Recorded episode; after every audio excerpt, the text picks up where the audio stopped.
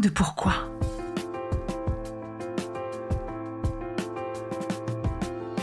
Écoutez bien. Ici, les spécialistes de la résilience, les survivants du cancer, vous raconter leur traversée, leurs chocs, leurs peurs, leurs espoirs et leurs choix face à cette maladie qui les transformera à tout jamais.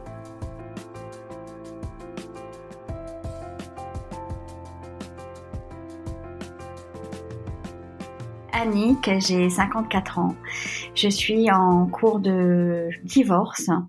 J'ai été diagnostiquée en août 2016 d'un cancer du sein niveau 1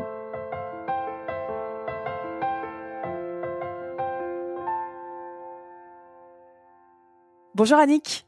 Bonjour Magali. Merci d'avoir accepté mon invitation. Annick, je suis si particulièrement heureuse de t'accueillir ici, car tu es la femme qui m'a montré la route pendant l'épreuve du cancer du sein que j'ai traversé. Tu es coach professionnel et personnel pour guider les personnes à vivre leur être profond par la danse initiatique et j'ai eu l'immense privilège de t'avoir à mes côtés. Merci Magali, merci beaucoup. C'est toi également qui, la première, m'a fait réfléchir sur le sens que je voulais donner à ma vie professionnelle après le cancer. Donc, je te dois, en plus de tout le reste, ma reconversion dans la radio. Merci. Annick, j'aimerais savoir comment vas-tu aujourd'hui? Je vais bien, je vais très très bien. Merci Magali, je suis très très honorée d'être euh, d'être accueillie. Euh, et, pour moi, euh, c'est un vrai signe de pouvoir témoigner pour la première fois en radio sur mon chemin initiatique qui a été le cancer. Est-ce que tu peux nous expliquer, Annick, quand cette nouvelle est tombée dans ta vie? Qu'est-ce qui s'est passé? Raconte-nous cette annonce un, volcan, euh, un tsunami euh, véritablement intérieur, euh, puisque je ne m'y attendais pas, en sachant que je, retardais, parce que j'avais ressenti déjà en, en, palpant mon sein qu'il y avait un petit quelque chose, et je savais particulièrement au fond de moi qu'il y avait quelque chose, mais le jour où je l'ai appris, ça a été véritablement un, un choc terrible émotionnel, où j'ai cru que jamais je pourrais m'en remettre. Comment ça s'est passé? Oh, ça, a pris euh, un peu de temps pour une biopsie mise en attente pendant euh, 15 jours, qui m'a semblé euh, 6 mois. Et non, j'étais dans les arbres, j'ai appris ça euh, dans la forêt, le jour où j'ai appris euh, par ma gynéco, qui me l'a dit d'une façon très diplomate. Et à ce moment-là, j'ai cru vraiment, vraiment m'effondrer. Et après, après, je suis rapidement rentrée dans, dans l'action, puisqu'il a fallu que je me fasse opérer très, très vite. Je reviens juste sur quelque chose que tu viens de dire. Tu as dit j'étais dans les arbres. Oui, parce que j'étais, j'étais en vacances dans une cabane dans les arbres et j'avais décidé d'appeler à ce moment-là. Parce que c'est ce jour-là que j'avais la réponse. Tu dis qu'il y a une, sorte, une certaine urgence Oui, j'ai une notion d'urgence, puisque j'ai une, une boule au sein qui est très grosse. Et, et, dans, on va dire, dans, dans les 15 jours, euh, c'était euh, au mois d'août. Et il fallait vite, vite, vite euh, m'opérer. Parce que euh, les, les, les, médecins partaient en vacances. Et euh, comme je voulais me faire opérer par un, un chirurgien particulier, il m'a vraiment pris en, en, dernier dans le planning en me disant on peut pas attendre de moi, il faut vite, vite l'enlever on m'a annoncé que c'était un petit cancer, donc c'était euh, on enlève la tumeur et ensuite euh, j'aurai de la radiothérapie et puis après bah, le chemin euh, a complètement changé. Ça s'est pas exactement passé comme ça. Ça s'est pas du tout du tout passé comme ça. Pour revenir Annick, au moment de l'annonce, une fois que toi tu as entendu ça dans ta cabane, il, a fallu que tu t'en ouvres à ta famille. À ce moment-là, tu es mariée, tu as une fille. Comment ça se passe? Ça se passe d'une façon calme à l'intérieur de moi puisque je suis dans la nature qui, qui, est une ressource essentielle pour moi en tous les cas je prends mon téléphone et j'appelle euh, tout le monde pour euh, leur apprendre que ça va bien se passer. Comme je sais que de toute façon c'est un cancer, c'est un petit cancer, on dira, euh, niveau 1, bah je, je, leur annonce la nouvelle. Et... En étant rassurante, tu veux dire, c'est ça ce que tu En étant rassurante, en étant confiante et en, en ayant la foi, une foi inéluctable. Ton entourage est auprès de toi? Non, je sens beaucoup de panique. Euh, beaucoup plus de panique pour les autres que pour moi. Euh, et du coup, je, je ressens que c'est pas le moment de, de, de flancher parce que leur panique, c'est leur panique, ça leur appartient. Je dois rester moi dans mon dans mon centre pour pouvoir euh, traverser ça. Les médecins te disent que la première chose à faire, c'est l'opération, ce qui n'est pas le cas de tout le monde, hein, ce qui est un peu rare même pour un cancer du sein. Donc, tu as ta date. Est-ce que tu te prépares avant ça? Je me prépare, mais c'est très très précipité. Et puis je suis très confiante. Je me dis ça va bien se passer. Euh, je, de toute façon, euh, la partie redoutable pour moi c'était la chimio. Et comme d'emblée, on m'avait dit, de toute façon, tu n'auras pas de chimio, bah, je me dis, bon, ça va, voilà, c'est un passage dans ma vie, ça va aller. L'opération se passe comme tu l'as prévu, calmement? L'opération se passe, je, je, fais un grand rituel avec mon corps parce que j'ai un métier où je travaille beaucoup sur le corps. Donc avant l'opération, je, danse à l'intérieur de moi, je ressens à l'intérieur de moi, euh, je me connecte avec toutes mes, mes ressources euh, extérieures et intérieures euh, et je, je, suis confiante. C'est une opération de on enlève la tumeur ou de on enlève le sein? Non, on enlève la tumeur et au moment de l'opération, je, je, je, regarde mon médecin dans les yeux et je lui dis je vous interdis de, de m'enlever mon sein. Si c'est le cas, vous refermez vous me réveillez, vous m'annoncez et on rouvre. Je, je voulais absolument pas me réveiller euh, avec cette mauvaise surprise. Donc je lui ai fait jurer de ne pas prendre cette décision sur, sur la table d'opération. Donc je suis consciente quand même de ce qui se passe. Je suis quelqu'un qui a beaucoup beaucoup de vision. Euh, quand je me réveille de mon opération, j'ai une vision où je me vois habillée en rouge et j'ai des milliers de femmes autour de moi et euh, j'entends très très fort cancer la vie, cancer la vie, cancer la vie et ça hurle, ça hurle dans mes oreilles cancer la vie, cancer la vie. Et je comprends pas pourquoi ces femmes, elles murlent la tête, euh, dans l'oreille, le cancer, la vie. Dans ma vision, je vois toutes ces femmes qui ont des grandes banderoles et des grands panneaux euh, comme une révolte dans la rue. Et c'est marqué quand, plus loin, serre, plus loin, la vie. Et là, je me dis, tiens, il y a un message. Parce que c'était vraiment une vision euh, comme un rêve éveillé. Je suis dans les vapes et je, j'entends vraiment sans arrêt cette voix qui me dit cancer la vie, cancer la vie. Et au réveil, à la grande surprise, je me retrouve seule parce que mon, mari est parti pour me prendre des affaires. Et je vois mon, médecin euh, qui vient me voir avec euh, vraiment une mauvaise tête et qui s'assoit et qui me dit écoutez j'ai pas une bonne nouvelle. Votre cancer est beaucoup plus important on vous a retiré 18 euh, ganglions. Ce qui est beaucoup en fait. Vous en avez je crois que c'était 9 de, de contaminés et alors là, je crois que c'est le choc le plus le plus éprouvant que j'ai eu de ma vie. Et là, il m'apprend que j'ai la chimio, euh, que je vais avoir une grosse grosse grosse chimio, que je vais avoir de la radiothérapie. En fait, c'était pas du tout prévu. Et à ce moment-là, je bascule vraiment et je je, je m'effondre euh, totalement à l'intérieur de moi. Et en, plus, tu apprends ça tout seul. seul. Ouais, mais parce que je devais l'apprendre seule probablement. Et là, je, je, je perds complètement pied à l'intérieur de moi et je, je, vais au plus profond de, mon, de ma peur de mourir. De ma peur de faire vivre ça à ma fille, à mon mari, à mes parents et à mes amis. Et à toi peut-être un peu, non? Pas tout de suite. C'est comme si j'étais déjà morte en fait. Je, je, je me vois, je me dis waouh, comment, comment ils vont faire sans moi? Et à un moment donné, je, je, je vis euh, un désert total à l'intérieur de moi. Ça se manifeste comment chez toi? C'est-à-dire que tu pleures à ce moment-là? Complètement figé, de chagrin, de désespoir total à l'intérieur de moi. Et heureusement, j'ai eu dans ma vie euh, une personne qui a énormément compté pour moi, euh, qui est une, femme qui a vécu un cancer niveau 4, que je venais d'accompagner, qui est vraiment une amie, une sœur, qui est Hélène Bonnet. C'est l'épisode Hélène. c'est que tu as interviewé et je vraiment je rends grâce à Hélène, à son âme, qui a été d'une d'un soutien et qui l'est euh, éternellement encore aujourd'hui, parce qu'elle venait juste de terminer euh, sa guérison. On venait juste de, de, faire un rituel de guérison pour elle, que la semaine d'après, j'apprenais que moi-même j'avais un cancer. Donc ça a été pour moi quelque chose de, un vrai cadeau de, de l'avoir à mes côtés. Comme si c'était un relais finalement, parce que tu l'as aidé hein, beaucoup, Hélène. Beaucoup, et, un relais, et, là, elle était guérie, donc elle pouvait être à mes côtés pour vivre l'épreuve.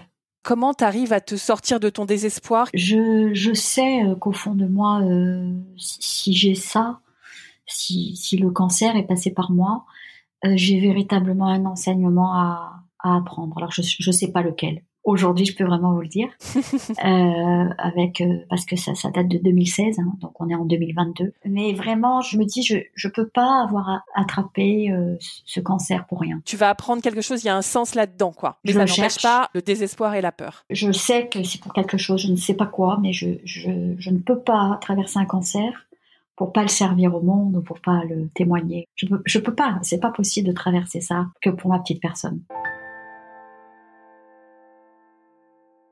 En plus, comme je suis déjà dans un métier de, reconstruction, de, de, guérison, et je m'occupe beaucoup, beaucoup des femmes, de leur féminin, de leur, de leurs blessures à l'intérieur d'elles, je me dis, waouh, pourquoi moi? Donc, je suis passée par la colère, par la révolte, mais beaucoup, profondément par la tristesse de me dire c'est quoi que je porte, c'est quoi que je porte de ma famille? Je me suis posé beaucoup, beaucoup de questions et je me suis fait accompagner beaucoup. Tout ça, c'est des ressources qui t'ont chacune aidé et à faire face? Absolument, ça a été essentiel pour moi.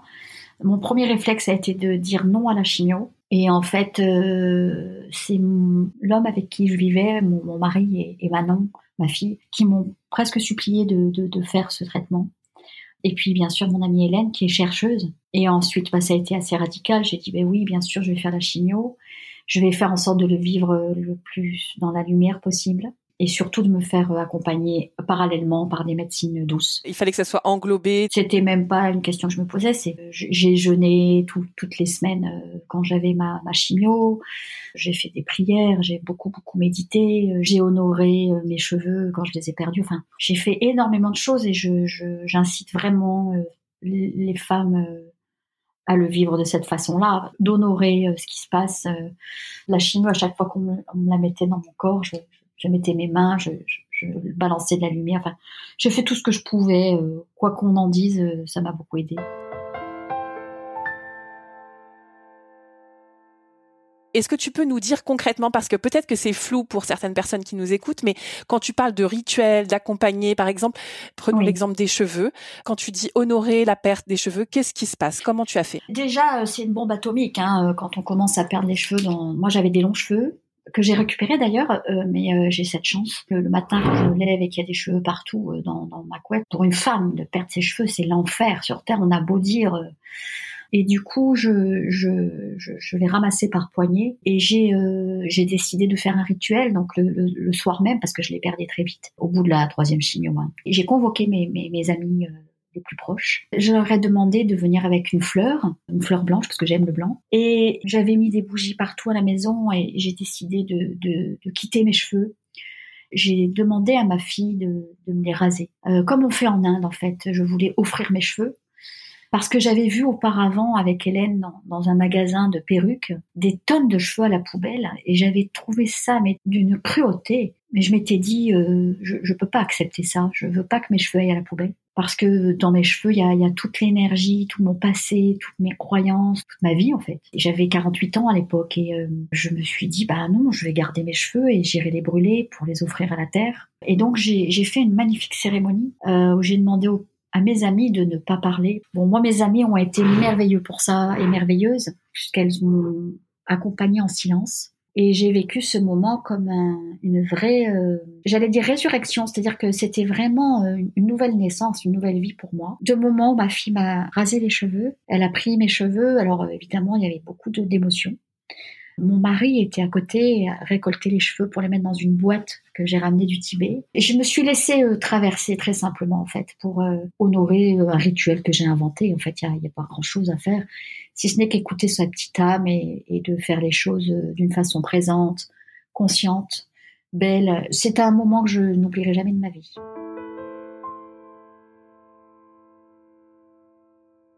m'a photographié euh, et après, on a, on a fait une, bonne bouffe euh, avec tout le monde. Et je me suis sentie très très belle. Je me suis pas trouvée belle, je me suis sentie très très belle sans ses cheveux. Et ce serait presque un truc que je serais prête à refaire euh, si un jour ça se présente dans ma vie, de quitter ses cheveux de cette façon-là. Puisque c'est l'ouverture vers une nouvelle vie finalement. Bah, c'est en tous les cas un grand passage. De quitter ma séduction, mes cheveux qui étaient un, un élément euh, de, féminin, euh, de beauté, de sensualité, de voilà, les, cheveux c'est tellement essentiel pour une femme que je pouvais plus me cacher derrière en fait. Voilà, donc ça ça a été pour moi euh, un, un, des plus grands rituels. Et puis après, tout était ritualisé dans ma vie. Je venais avec mes pierres, je venais avec de la musique, je venais. bon, c'était quand même l'enfer, hein, c'est difficile. On perd les sourcils, on perd les ongles, on perd tout, c'est très difficile. Je faisais en sorte à chaque fois de me faire belle, de me masser, de me mettre de l'huile sur le corps pour euh, ne pas perdre ma dignité et de rester femme en fait. Tu as ce côté euh, féminin, ce côté femme pour toi et pour les autres. D'ailleurs, c'est ce que tu travailles avec les femmes. Tu, tu animes des cercles de femmes. C'est ça que tu passes en fait. C'est les rituels de féminité. Honorer euh, son féminin. Et c'est honorer son être en fait. Alors, ça peut être pour les hommes, ça peut être pour les femmes. moi, il se trouve que je, je travaille beaucoup avec les femmes. Euh, je veux dire, euh, tout, tout y passe pendant un cancer. On est, on est confronté à la beauté que l'on perd avec ses cheveux. Alors finalement, on reste belle. Enfin, je suis restée belle. On est confronté à la peau qui perd son éclat, son éclat, sa, sa, texture. on est confronté à la sexualité. On n'a plus de libido. On est confronté à, au regard des autres on est confronté à la peur de ses proches. C'est un moyen absolument euh, réuni en, un temps pour euh, pouvoir euh, offrir le meilleur de soi quelque part. C'est le chemin que tu as choisi. C'est le chemin que j'ai choisi et je, vraiment, si je retourne en arrière, j'accepte totalement ce, ce, cancer qui était simplement un passage sur cette terre de cette maladie pour me faire comprendre l'essentiel. La chimio finit par finir. Ouais. euh, et c'est pas et c'est pas fini pour autant. Bien sûr, tu traverses la radiothérapie. Qu'est-ce que tu en penses de la radiothérapie? Pour moi, c'était euh, très désagréable, euh, très chiant, euh, avec des médecins odieux, avec pas une super bien traitance au niveau de l'hôpital. C'est un passage. J'étais épuisée, mais c'était la fin. Et je savais que derrière, il y avait une nouvelle vie. Est-ce qu'à un moment, Annick, tu as célébré la fin de la chimio ou bien la fin des traitements? Bien sûr, bien sûr. Je me suis fait aider par une coach que j'aime beaucoup, Maria Majoana, que j'ai aussi formée euh, en danse, euh, qui m'a vraiment aidé à, intégrer la, tout ce que j'ai subi et reçu, et surtout l'enseignement, l'enseignement que j'ai reçu pendant ce, ce cancer.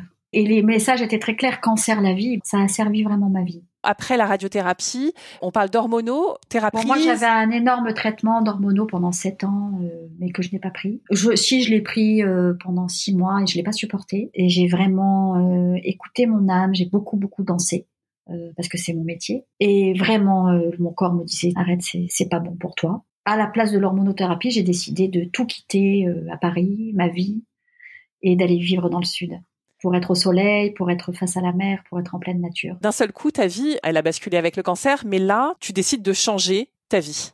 Je décide de, changer mon cadre de travail, ma façon de vivre, ma façon de manger, ma façon de respirer, ma façon de bouger. Je veux de la simplicité, je veux de la paix, je ne veux plus m'encombrer avec tout ce qui nous encombre dans cette vie. Tu habitais à Paris, tu travaillais à Paris, euh, en plus en libéral, c'est-à-dire que c'est toi qui avais créé hein, ton, ton travail et tes interlocuteurs.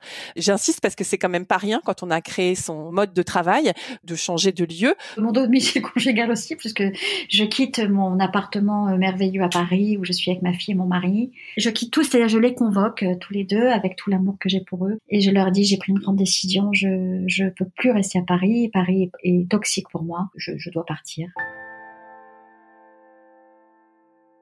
Là, vraiment, j'ai été guidée. Hein. C'est pas euh, moi qui ai décidé. Je, n'ai pas réfléchi deux minutes à dire alors les conséquences. Je me suis laissée guider. C'était vital que je parte. Bon, un endroit que j'aime beaucoup, qui est dans le Var. D'ailleurs, tout, s'est passé dans la fluidité, puisque j'ai trouvé un appartement euh, le jour même. Enfin, tout, tout s'est très très bien passé. Sauf que ça a été très difficile pour les miens. Hein. Ils ont accepté parce que j'étais malade. Tout mon entourage s'est demandé ce qui se passait. Mais je devais quitter euh, tout, cette vie qui, il y avait trop de, choses qui m'encombraient. J'ai suivi mon âme, en fait. J'ai vraiment suivi mon instinct depuis ce moment-là, tu vis toujours dans le Var, donc dans, cet endroit que tu adores. Annick, je vais te poser la question du podcast.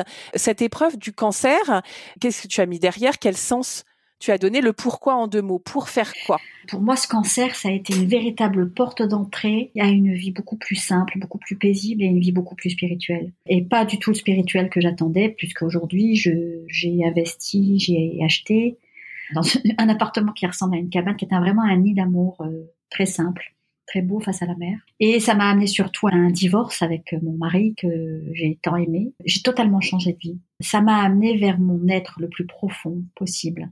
Je peux dire vraiment que ce cancer m'a amené à rencontrer euh, l'âme du monde, la présence infinie, euh, d'autres l'appelleront Dieu. Il n'y a rien de religieux. C'est vraiment, j'ai rencontré la présence de la paix à l'intérieur de moi. Elle m'habite tous les jours. Et vraiment, ce cancer a été une porte foudroyante pour me dire allez, bienvenue. Moi, il me fallait un peu du dur, visiblement, dans ma vie. Et c'est pour ça que je n'aurais pas eu ce cancer, je ne serais pas là où je suis aujourd'hui. j'ai compris que pour toi le la transformation totale et est-ce que tu transmets ça? J'étais déjà en cours de, de, de transmission, mais euh, j'ai euh, surtout euh, rencontré vers la fin de mon cancer un maître spirituel qui s'appelle Istophane, qui m'a enseigné non-stop pendant un an, 7 heures par jour. Et grâce à ces enseignements spirituels, mon être a, totalement pris toute sa place aujourd'hui. Et je l'enseigne, enfin, j'utilise je, la danse initiatique, j'utilise le, le pouvoir de la danse pour pouvoir toucher cette énergie de la paix, de son être profond. Et j'utilise beaucoup de rituels, j'utilise euh, euh beaucoup d'accompagnement, euh, toujours avec l'outil de la danse, pour euh, aider les êtres, et particulièrement les femmes, à quitter leur vieux programme et, et leur éviter de passer par un cancer si c'est possible. Pour moi, ça a été un cadeau, mais on n'est pas obligé de passer par là pour euh, aller toucher son être profond. Ça veut dire que maintenant, tu te sens euh, exactement euh, à ton endroit, au bon endroit à l'intérieur de toi.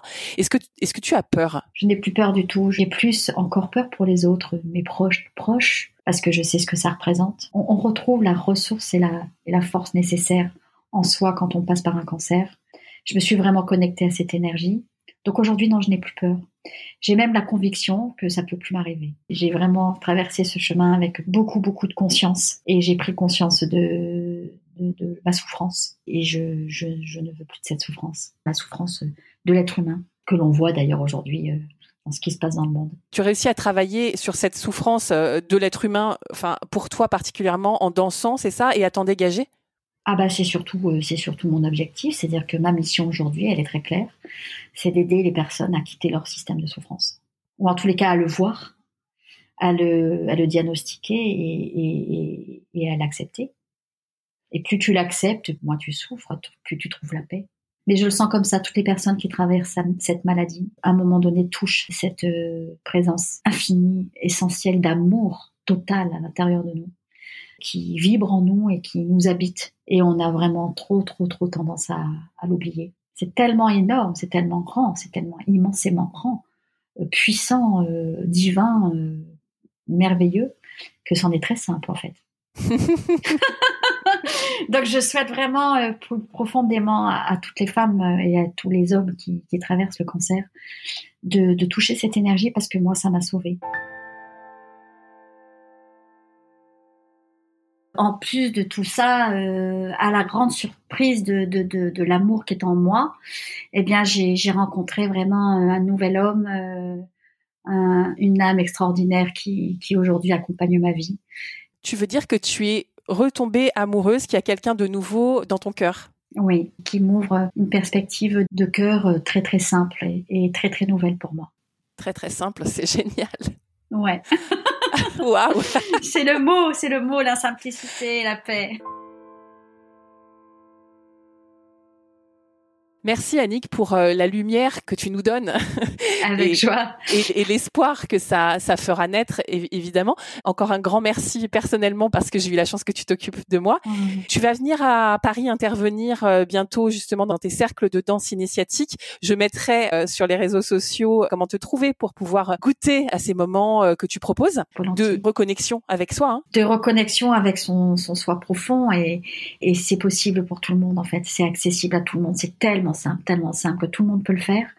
Et euh, j'ai eu la chance d'avoir eu des personnes qui ont eu des cancers qui m'ont qui m'ont demandé de les accompagner. Elles ont pu le, vivre d'une façon plus ritualisée, plus plus sacrée. Voilà, mettre du sacré dans sa vie. Bonne route à toi, Annick. Merci, Magali. Si cet épisode vous a plu, vous pouvez vraiment nous aider à le rendre plus visible en lui donnant 5 étoiles sur Apple Podcast et en rédigeant votre commentaire. Merci.